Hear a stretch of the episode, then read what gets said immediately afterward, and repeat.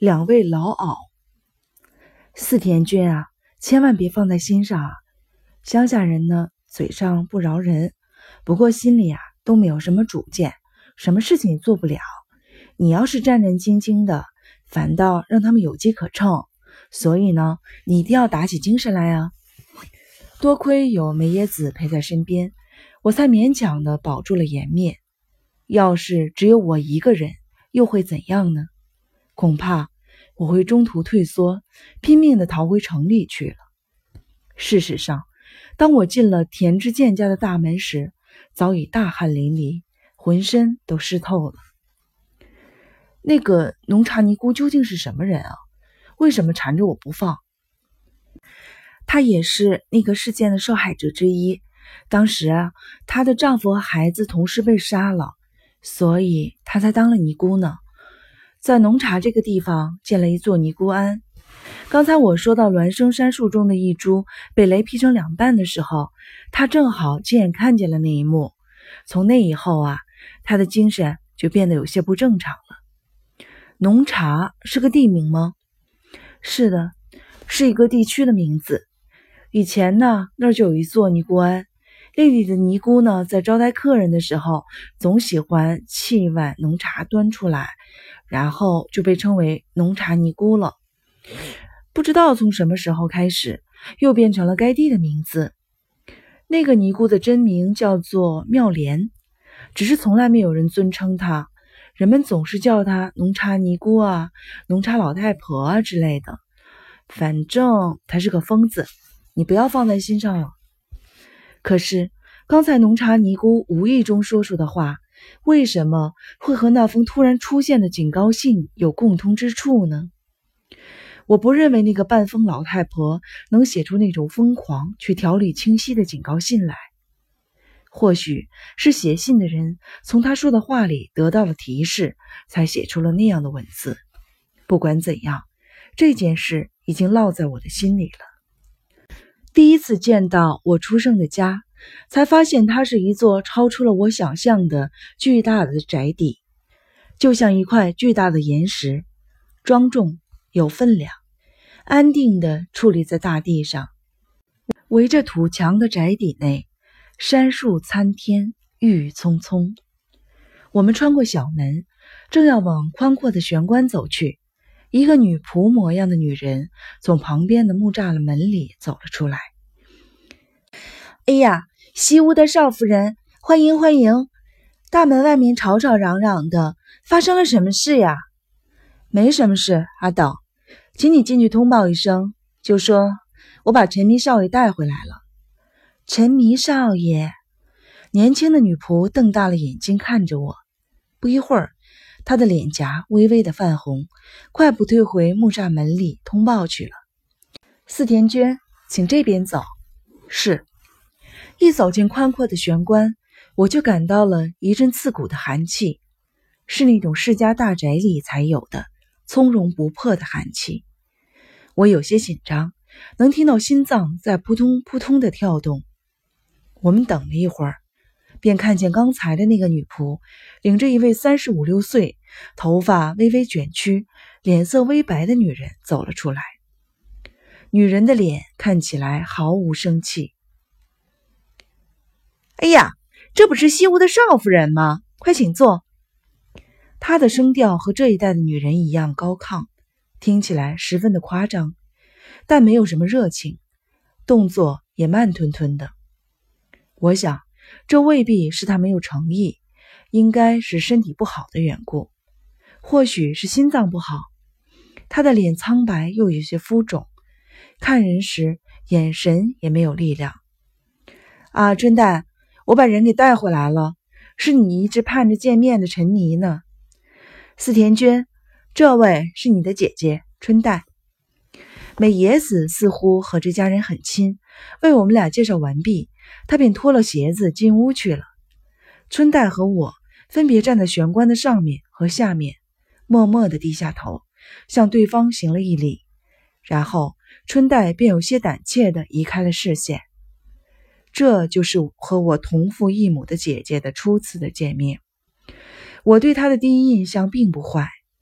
姐姐算不上美人，姿色一般，但身上有种大家闺秀的善良与温和，这让我那紧张的神经放松了不少，仿佛卸下了一个沉重的包袱。怎么样啊，春代？你对弟弟的印象如何？嗯，那个真是长得一表人才呀！姐姐悄悄地瞄了我一眼，然后像个小姑娘一样，脸上泛出了红晕，低下头笑了起来，似乎对我的印象不错，这让我的心情更加的放松了。走吧，两位姑母还在等着我们呢。我和梅耶子跟在姐姐的后面，走上了长长的走廊。仅从外面看，这座宅子已经很大了。进来才发现，里面的空间更大。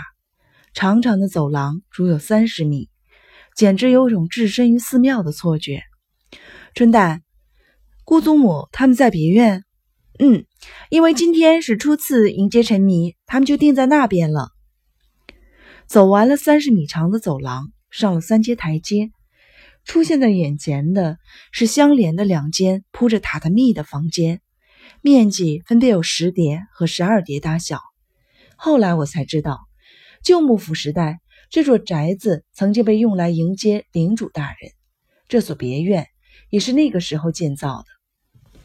在十二叠大的房间里，田志健家的两位当家人小梅夫人和小竹夫人正背对着壁龛而坐。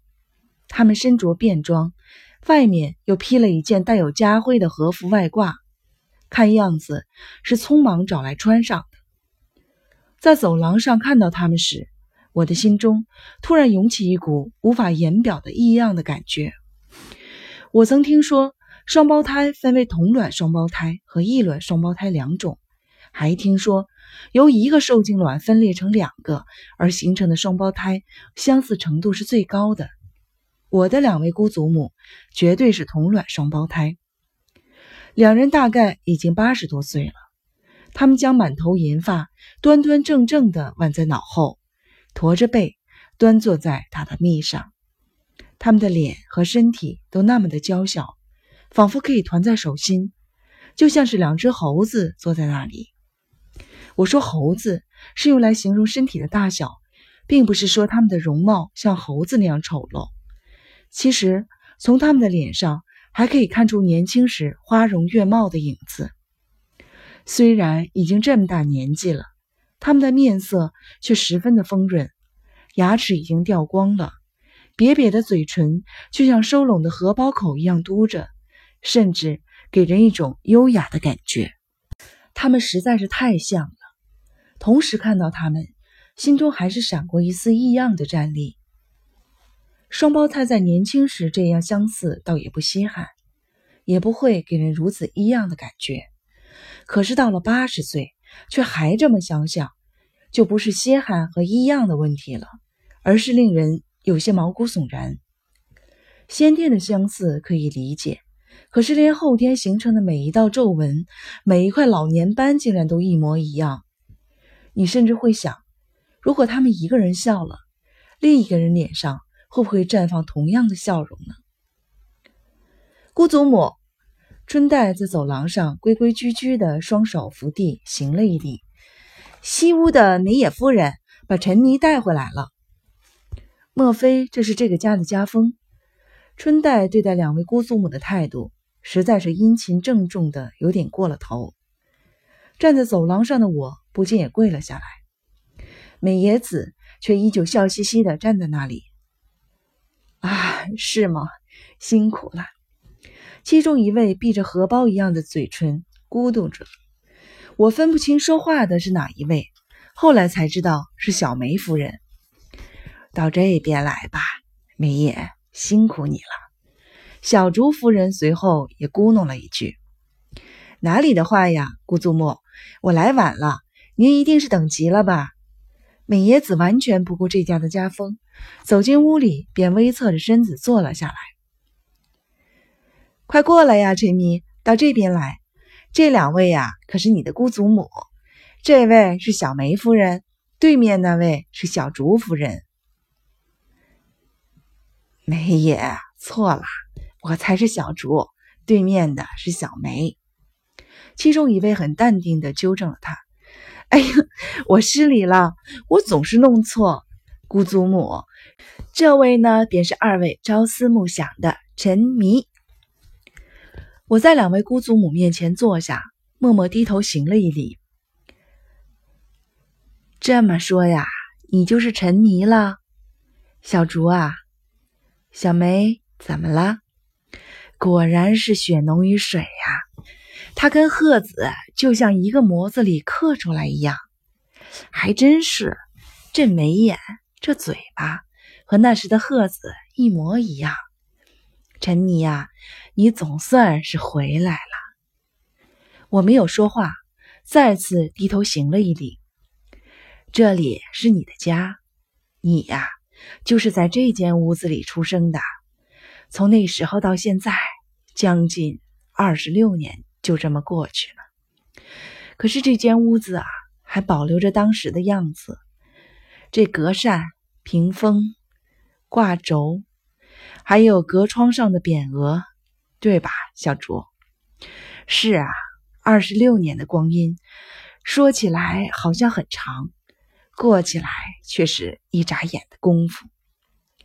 两位老人的眼中闪过一丝对逝去岁月的留恋。这时，一旁的梅耶子说话了：“姑祖母，怎么没看见九迷？”啊，九迷呀，他生病了。正躺着休息呢，明天再让他俩见面吧。那孩子日子也不长了。哎呀，情况那么糟糕呀！九野家的阿恒总说没事没事，那个庸医知道什么呀？就看他能不能撑过这个夏天了。他得的是什么病？我说出了见面以来的第一句话，是肺病，陈迷呀，所以你一定要争气啊！春代的心脏不好，生孩子是指望不上了，所以才会被婆家给赶回来。你要是再不争气的话呀，这个家就完了。小梅呀，我想咱们也可以放心了，你看。这孩子长得多好，他这一回来，我们也不用担心没有继承人了。这下子，那个人心中的如意算盘可要落空了，真是活该！哼，小竹，你说的没错，这下我也总算可以放心了。阴暗的黄昏时分，空荡荡的屋子里，两个猴子一般的老媪高声的大笑。一瞬间，我禁不住又打了一个冷战。那笑声将两人之前的温和优雅一扫而光，只剩下赤裸裸的邪恶与阴险。就这样，我终于在这栋深山老宅里安顿了下来。这里有一个无法摆脱的古老的传说，还有挥之不去的关于那场惨剧的鲜活的记忆。